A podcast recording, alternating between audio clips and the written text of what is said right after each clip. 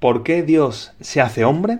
Esta es una pregunta que le hacía hace unos días a un niño y me respondía simplemente con dos palabras. Para salvarnos. Y la respuesta es la correcta. Dios se hace un hombre para salvarnos. Dios se hace niño para salvarnos. Dios quiere nacer de una madre para salvarnos. Claro, entendemos por eso que Dios se esmere tanto en su madre. Se esmere tanto hasta el punto de concederle todos los regalos, todas las gracias y sobre todo esa gracia de ser concebida inmaculada, sin pecado original.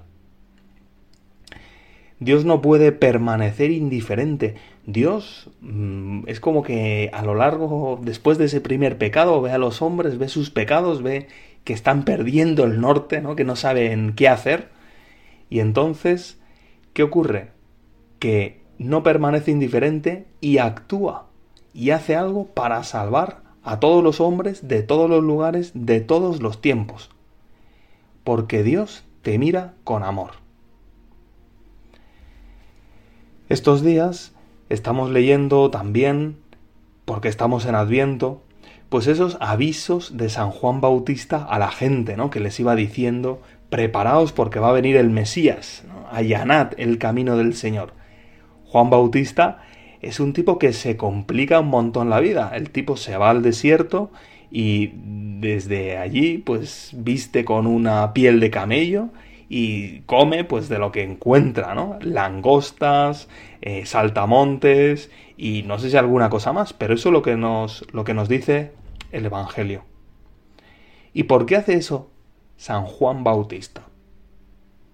Pues por lo mismo que Dios, porque mira con amor, porque mira a las gentes que andan perdidas, porque mira a todas esas personas de su época que no se están dando cuenta, que desconocen que Dios se ha hecho hombre, que en cualquier momento va a aparecer por allí Jesucristo y va a comenzar a hacer milagros y a anunciar la salvación?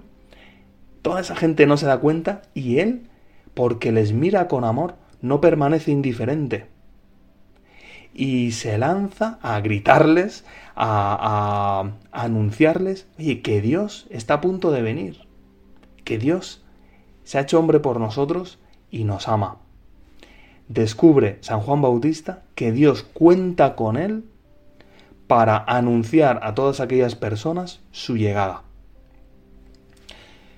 Ahora te puedes preguntar tú, y yo, que también me lo pregunto, nosotros cómo miramos a los demás. Como San Juan, con amor, sin permanecer indiferentes, les miramos como Dios con amor, que actúa para salvarnos sin permanecer indiferente? ¿O simplemente miro por mí?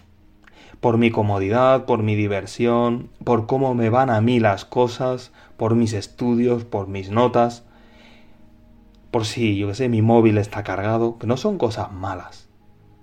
Pero yo miro a los demás, como San Juan, miro a los demás como Dios? ¿O cuando miro a los demás permanezco indiferente y me da igual si están cerca o están lejos de Dios? Hace unos años tuve la suerte de poder pasar un mes, tres semanas, en Camerún. Y bueno, recuerdo que llegamos por la noche con el, avión, nos recogieron, nos llevaron a, muy amablemente ¿no? a la casa donde íbamos a alojarnos a un centro del Opus Dei y claro, esa noche pues no, no vimos nada porque estaba todo oscuro, no había muchas farolas que iluminaran el trayecto ni nada. Pero la mañana siguiente, después de hacer un rato de oración, después de, mm, de oír la misa, nos fuimos a dar una vuelta en coche hacia el centro de la ciudad. Fue impactante, porque de camino hacia la ciudad, desde el coche, pues no sé, veíamos esas carreteras sin asfalto, de tierra, y, y sobre todo a mí me impactó ver a niños con machetes que, que, que eran tan grandes que los iban arrastrando hasta por el suelo. ¿eh? Machetes que luego usaban pues los niños no para ir al colegio, lógicamente, sino para ir a, a escalar los plataneros y con esos machetes cortar los racimos, los racimos de plátanos.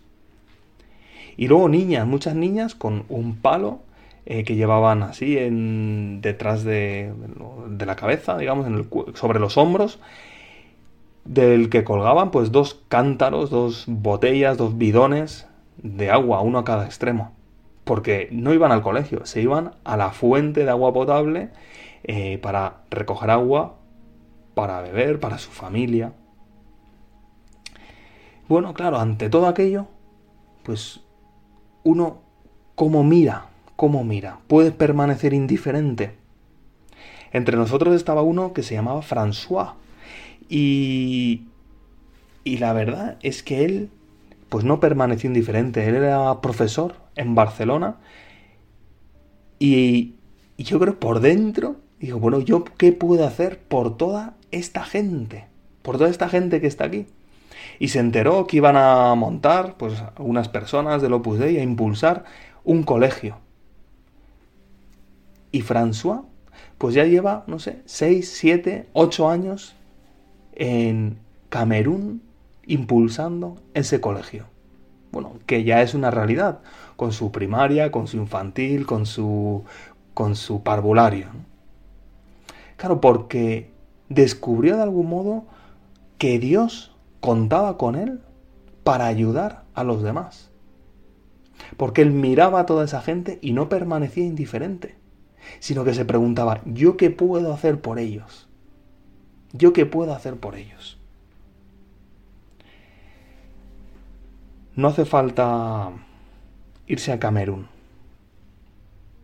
Lo que sí que hace falta es mirar como François, mirar a los demás como San Juan el Bautista, mirar a los demás como Dios, mirar a los demás como la Virgen María, sin permanecer indiferentes, mirar a la gente y preguntarse, ¿yo qué puedo hacer por ellos? Pero hay que mirar, mirar a los demás, salir de nuestro egoísmo, de mirar solo por nosotros y mirar a los demás, sin permanecer indiferentes entonces es cuando cada uno de nosotros estaremos en condiciones de descubrir las maravillas que Dios quiere hacer a través de nuestra vida. Entonces descubriremos que, que Dios cuenta contigo, cuenta conmigo, cuenta con cada uno para hacer felices a los demás. Pero la pregunta es, ¿yo quiero que eso sea solo una posibilidad? o quiero que eso, esa posibilidad se haga realidad. Y entonces dedicar mi vida a los demás. Dedicar mi vida allí donde estoy a que los demás descubran la maravilla de la fe, la maravilla de vivir con Dios.